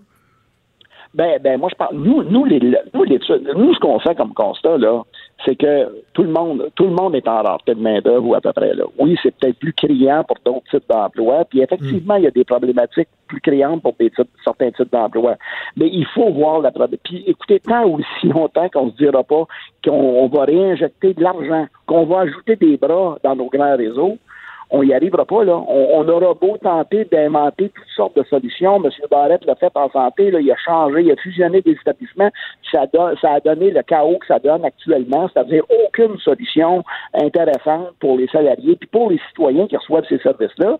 Donc, à notre avis, il faut, il faut payer correctement, donner des conditions de travail correctement, surtout des conditions d'exercice d'emploi valorisantes pour l'ensemble du personnel. L'ensemble du personnel, ça vise l'ensemble du monde, incluant ceux qui travaillent au service auxiliaire, au service administratif et peu importe. ça.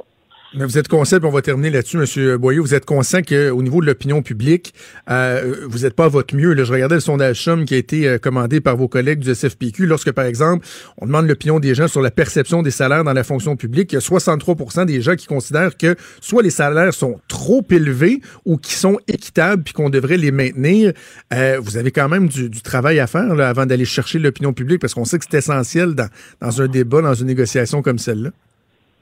Ben écoutez, à la dernière négociation, on avait l'appui de l'opinion publique. Là. Euh, puis je vous dirais, écoutez, on peut bien nous traiter, on peut bien traiter les employés du secteur public de gradure. Là. Nous, on représente 52 000 employés dans le secteur public, euh, en éducation et en mhm. santé. Là. Nous, la moyenne salariale des employés syndiqués FTQ, là, la moyenne, c'est 36 155 de salaire annuel. Pensez-vous que c'est riche, ça? C'est pas un gros char. Bon, ben c'est ça. Ben, c'est pour ça qu'on dit que puis ça, c'est la moyenne de 52 000 travailleurs, travailleuses. Et ça, c'est la moyenne de, nos membres. Là, si on prend juste des, temps partiels, autres que, que les temps complets, là, on est à 28 490. Là. Et il y a un retard salarial constant par rapport aux autres travailleurs québécois qui est de 6,2% Et ça, c'est en incluant l'ensemble des avantages que les gens du secteur public ont. Il y a un retard salarial de 6,2% Si on, on ne s'y attarde pas, ben, on n'améliorera pas nos services, euh, nos services en santé, en éducation, puis, euh, puis notre fonction publique. Puis euh, ben, on, va, continuer à chialer que les délais comment continuent à, être plus longs à l'urgence, puis l'attente, puis avoir un médecin de famille, c'est plus, c'est encore plus long. C'est sûr que ça va être ça. C'est sûr que ça va être ça. Une convention euh, collective qui vient à échéance à la fin du mois de mars. On va suivre ça de près. Euh, Daniel Boyer, euh, je, vais, finir comme j'ai débuté avec un compliment. Vous êtes assurément une des personnes avec qui j'aime le plus débattre et échanger. Ben, moi aussi, j'aime ça débattre avec vous, bien évidemment. Parfait. On aura l'occasion de le refaire dans l'année. Merci, Daniel Boyer. Des débats, des commentaires, des opinions. Ça, c'est franchement dit. Cube Radio.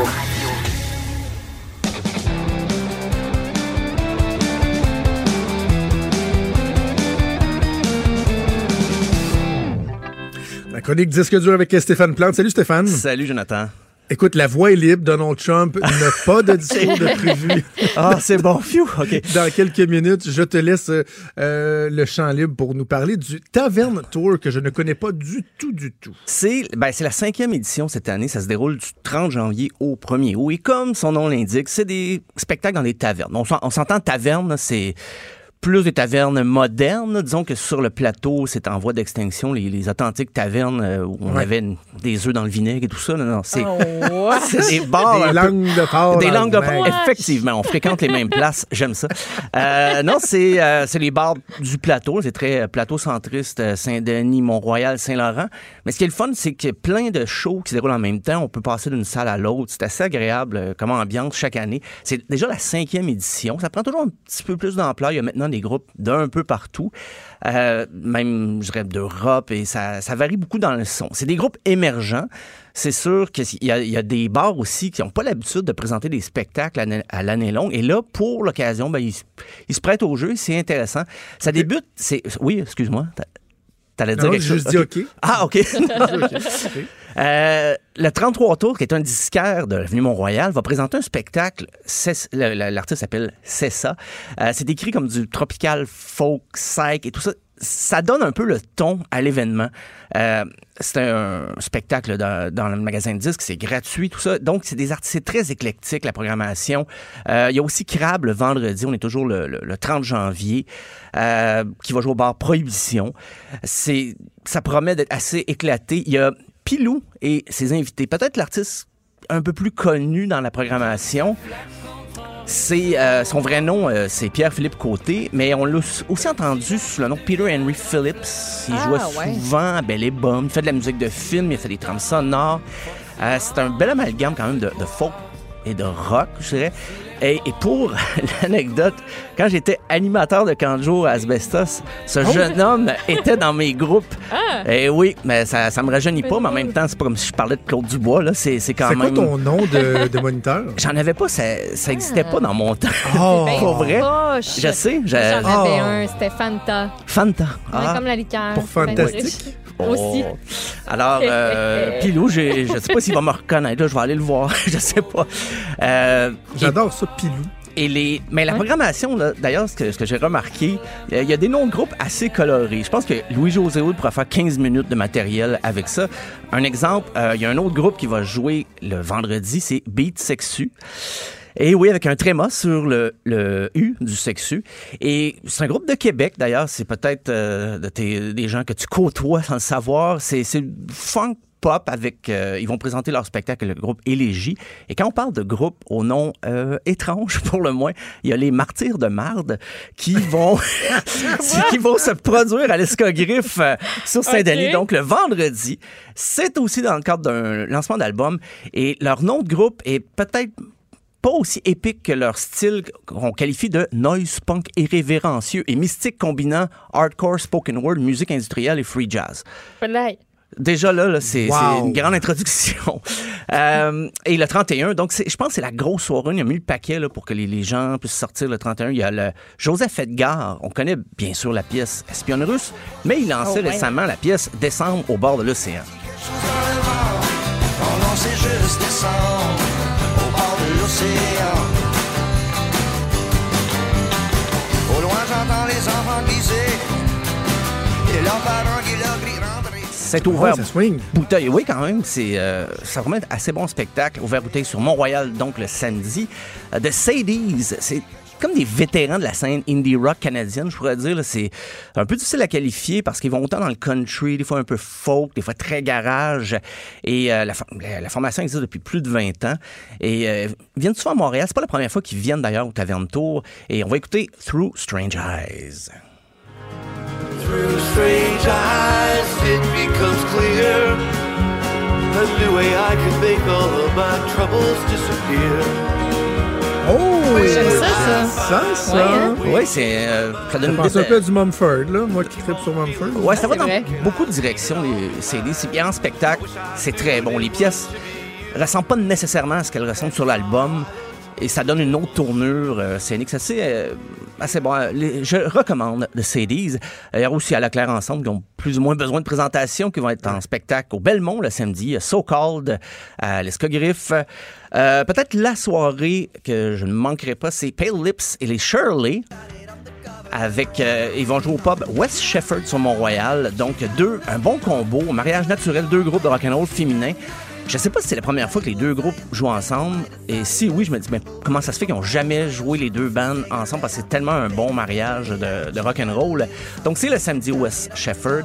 Euh, au Quai des Brumes également, il y a euh, Birds of Paradise, Maggie Lennon, Wangle Teb. Euh, le 1er février, ben, ça se termine. C'est le dimanche, donc on conclut les festivités. Mais il va y avoir Fred Fortin qui a lancé un album en août dernier, Microdose, qui est très bien, euh, succès critique euh, assez intéressant, assez important. Et puis, c'est son sixième album et c'est un peu dans la continuité, un peu dans la, la prise de son, le petit côté cru. Donc, en spectacle, ça devrait être assez intéressant. C'est là tout le charme de, de Fred Fortin. Euh, et on entend la pièce Led Zeppelin et c'est... Je me suis demandé ce que... C'est mollo, hein? C'est mollo, mais l'album va ailleurs aussi un peu des fois. Et je me suis demandé est-ce que Led Zeppelin a une pièce qui s'appelle Fred Fortin, ça je l'ignore. Excusez-moi la, la digression totale. l'inverse s'applique? Wow. Euh, euh, ben, le, le- toujours. euh, on, on dit que c'est des spectacles de clôture, mais il y en a plusieurs en même temps. Il y a les Breastfeeders qui vont jouer. euh, un peu pour célébrer le cinquième anniversaire de l'événement du Taverne Tour. Ils vont être accompagnés des, euh, du band de Détroit Shadow Show. Beaucoup de groupes, quand je dis de l'extérieur, il y en a d'Atlanta, de New York, il y, en a de, de Paris, euh, il y en a même du Brésil. Donc, ça, on se promène beaucoup. Et c'est la dernière journée, donc euh, le dimanche. Il y aura aussi Bon Enfant.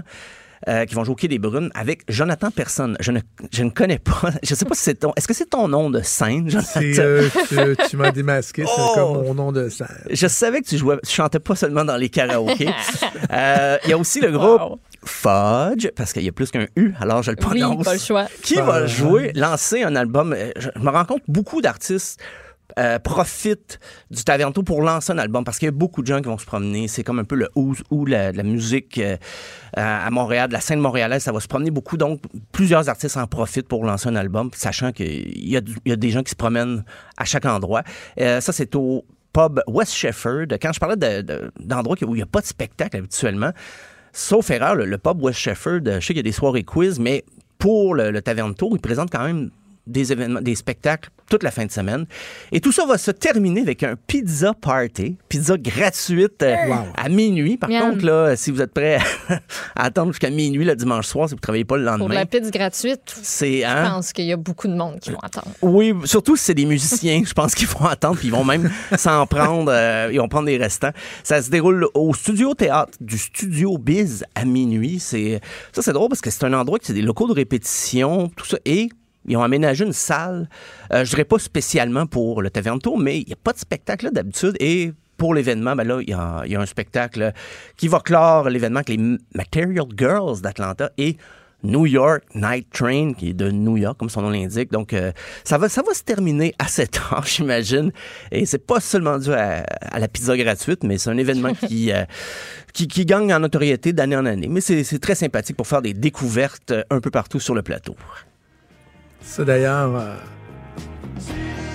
c'est euh, mon extrait comme personne Comme personne. de Jonathan Personne. De Jonathan Personne. Ah, Et euh, on- je serai là pour euh, le party pizza d'ailleurs. Il y en a qui veulent euh, que je dédicace mon euh, dernier opus. Tu garderas une pointe, s'il te plaît. Je suis pas sûr qu'à minuit, je vais être encore réveillé. Merci Steph. Le Taverne Tour, c'est du 30 janvier au 1er février. Je regardais ça sur le site internet. C'est une vingtaine de tavernes quand même. Oui, oui, puis Qui euh, sont, euh, qui sont 60 affiliées. 70 artistes en tout et partout. là. J'ai- j'ai- Je suis allé de quelques suggestions, mais il y en a du stock. Il y a beaucoup de formations d'un peu partout. Excellent. Puis venez me voir, je vais être. À demain. Bye. Bye.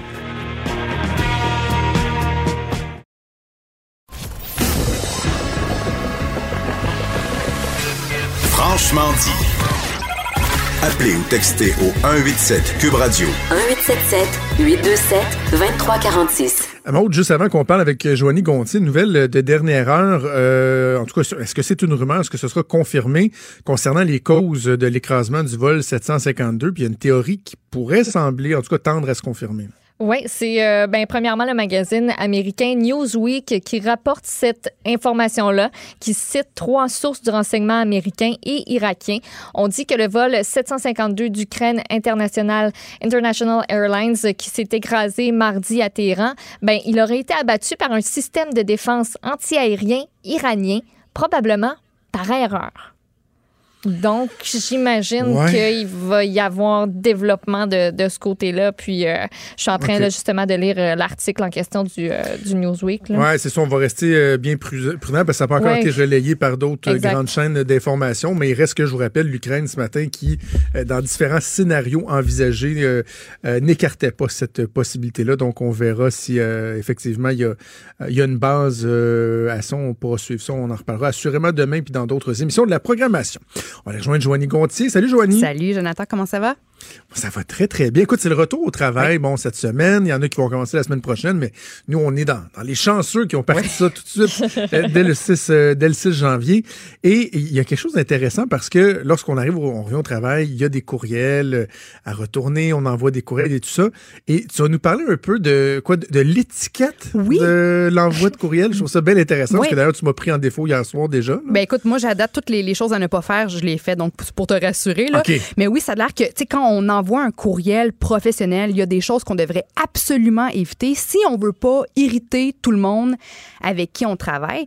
Donc euh, c'est en Grande-Bretagne euh, la firme Perkbox qui a récemment fait un sondage auprès de 2000 travailleurs afin justement de déterminer les aspects des courriels qui tapent le plus sur euh, les nerfs. Puis selon ce sondage-là, il y aurait 10 irritants majeurs à éviter quand on écrit un email. Alors au numéro 1, écrire des mots ou des phrases en majuscules, ça a l'air que ça agresserait Oui. 67 Ah oui. des personnes. Mais moi, voyez-vous, moi, j'ai- moi, j'écris tout le temps en majuscules, mais euh, c'est, tu sais, je veux dire, ça dépend, je pense, des circonstances ou de la relation que tu as avec tes collègues. Par exemple, si j'ai un collègue de travail ou un patron qui revient de deux semaines de vacances, ben moi, c'est mon genre d'écrire un bon retour en majuscules avec Ben des oui. points d'exclamation. Tu Ben sais, je oui, pense mais qu'il faut huit vraiment. phrases d'affilée en Ouais. majuscules à la Ouais, Chantal non. Dupin, ça, Non, ça fait, c'est ça, ça fait assez, euh, c'est, c'est, c'est agressif là. Moi, quand je le lis, là, la majuscule, là, faut- je, je crie dans ma tête. dans je ne peux pas faire autrement. Tellement. Je peux Ouais, pas faire raison. autrement parce que ça vient comme, ça vient comme me chercher. Puis on dirait que même si c'est pas un reproche ou quelque chose, je me sens comme attaquée. T'as tellement raison. Moi, quand j'écris, mettons, là, ça nous arrive tous de s'accrocher dans le caps lock. Là, Oui. Là, tu écrit en majuscule. euh, Il y en a qui vont dire, oh, après. coudonc. Non, non, mais moi, j'efface je je recommence. Là. Ouais, ouais. Si je Ah non, moi, j'efface carrément. Ah, j'efface, bon. je Ouais. recommence parce que je trouve ça trop agressant. Oui, mais moi, je pense que certains mots, si, euh, par exemple, on m'envoie un courriel, qu'on m'offre quelque chose, puis que ça me touche beaucoup, je suis heureuse, moi, je peux, tu sais, je pourrais écrire, ah, tu sais, merci d'avoir euh, pensé à moi, je suis tellement heureuse et j'ai hâte de, le de vous tellement en rencontrer. majuscule, le mettons. tellement en Ben majuscule. oui, ben sais, oui, je je pense ça, que c'est ça. sais, Oui, oui. Faut pas, faut pas faire une grosse généralisation, mais de façon générale, ça tape Exact. sur les nerfs quand on reçoit des courriels où il y a des, plusieurs mots ou des phrases complètes en majuscule. Après OK. ça, au numéro 2, finir des messages avec des petits becs. Tu sais, un petit X ou deux à la fin d'un courriel, euh, c'est inacceptable selon 65 des En effet. personnes Dépend à qui sondées. t'écris, là. C'est ton boss. euh, Ben moi, tu vois, je suis coupable encore. Tu sais, je veux dire, euh, euh, tu sais, s'il y a des compagnies qui, qui me contactent pour faire une collaboration, par exemple, sur les médias sociaux, tu sais, je connais pas la personne, mon courriel va être ultra, ultra professionnel, mais je signe toujours avec, tu sais, au plaisir de, de- d'en apprendre davantage, au plaisir de vous parler, Joanie XXX. Ah oui! oui, puis on dirait que là, je me sens tellement gênée parce que j'ai peur de passer pour la fille, tu sais, qui est too much ou qui est trop têteuse, qui veut, tu sais, qui a trop d'amour à donner, qui veut trop être aimée. Fait que là, je vais vraiment changer ça, là.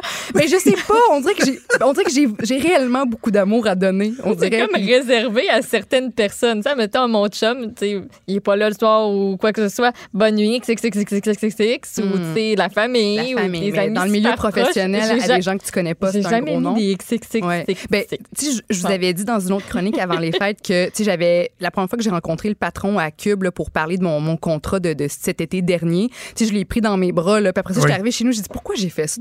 Le, le- parce que le patron, il était un petit peu, euh, euh, tu sais, il savait pas trop comment agir. Ça crée des malaises. Si je viens pour, Ouais. une, une poignée de main, un câlin, mais lui, il recule, fait que là, moi, j'avance, puis après ça, je vois qu'il est pas réceptif à mon câlin, fait que moi, je recule, mais là, lui, il sent mal, puis il avance. tu sais, c'est juste, c'est, écoute, j'en parle, puis j'ai des sueurs dans les aisselles, là.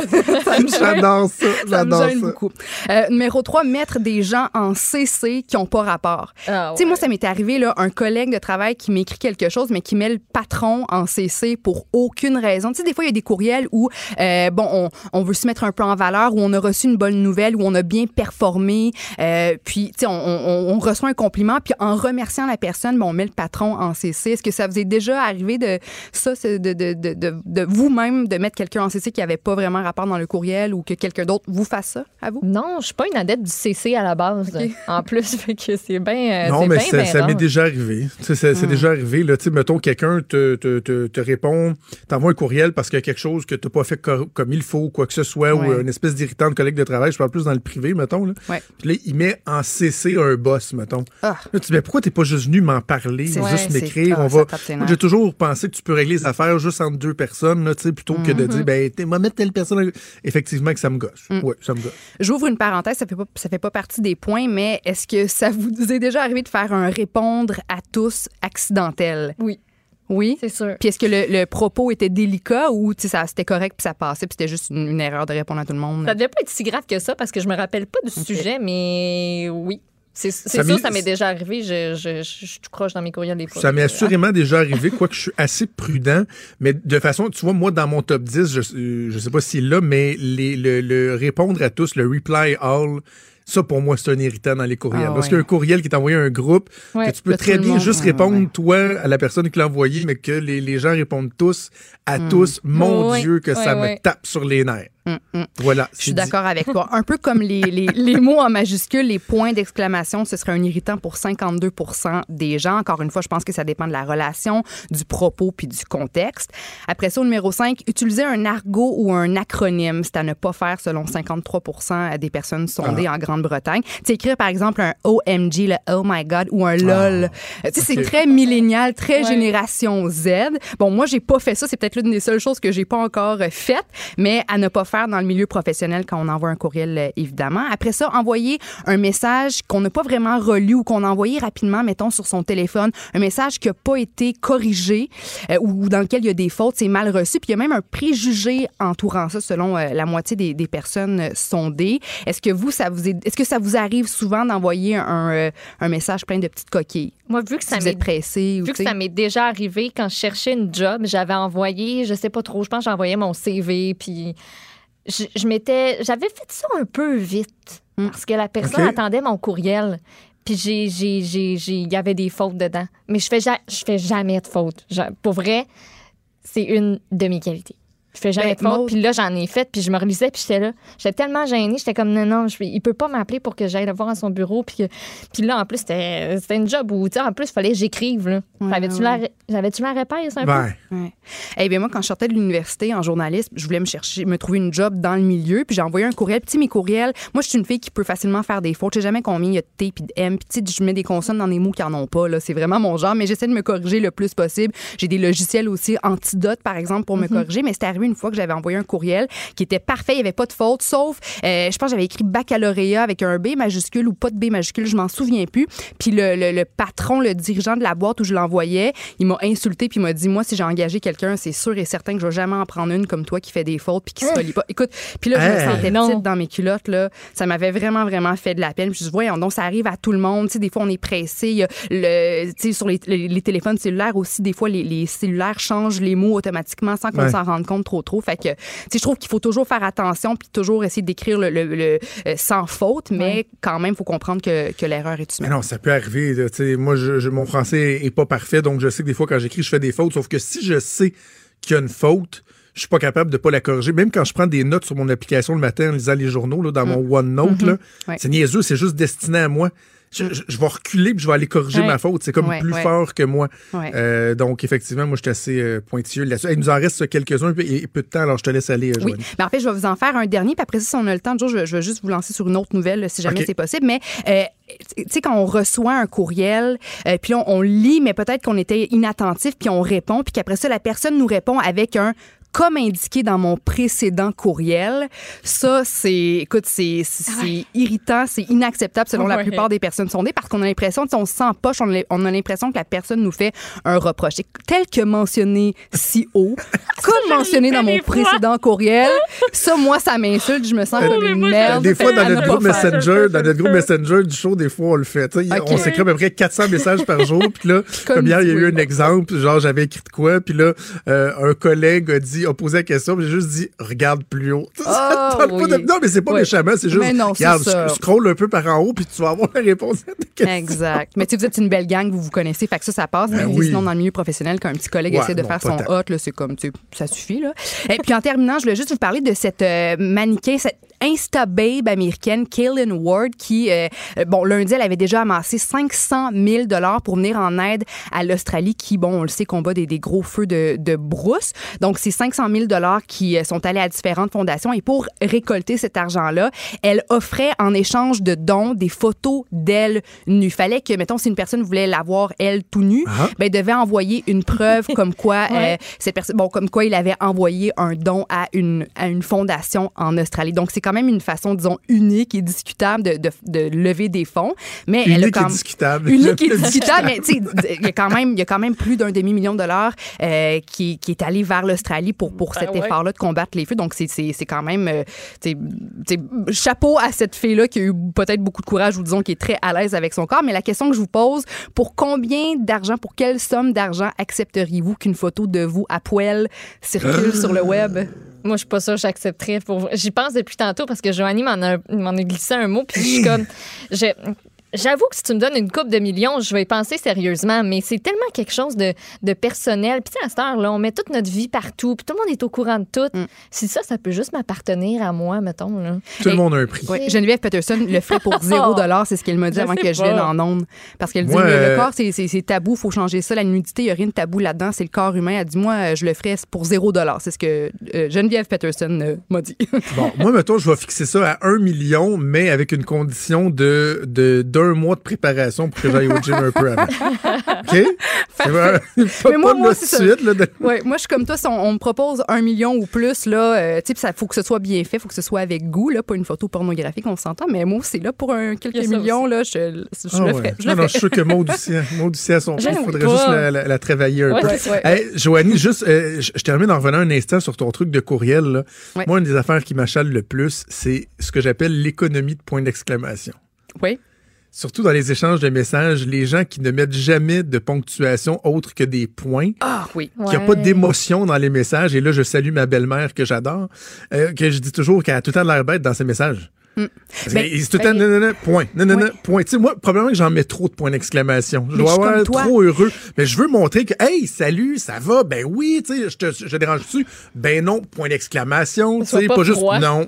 Ouais. Sinon, c'est froid. Je suis pareil, puis c'est pour ça, moi, que j'utilise même des émoticônes, puis des, des petits bonhommes sourires, parce que c'est difficile ça. de sentir le- l'émotion de la personne qui nous envoie un courriel, ou nous, quand on veut mettre une, une émotion aussi, on veut montrer, tu sais, si on fait une remarque constructive à un collègue, pour que ça passe mieux, moi, un petit bonhomme sourire, là, c'est c'est quelque chose que je fais souvent, même dans le milieu professionnel. Fait que je pense que, que oui, il n'y a Voilà. pas de mal à ça, l'exclamation, puis les, les C'est bon. Restons comme nous sommes. Et Joanie, merci. On se reparle la semaine prochaine. Maude, on se reparle demain pour la dernière de la semaine. Je vous souhaite une excellente journée. On se donne rendez-vous demain à 10h. Ciao. Cette émission est maintenant disponible en podcast. Rendez-vous dans la section balado de l'application ou du site cube.radio pour une écoute sur mesure en tout temps. Cube Radio, autrement dit. Et maintenant, autrement écouté.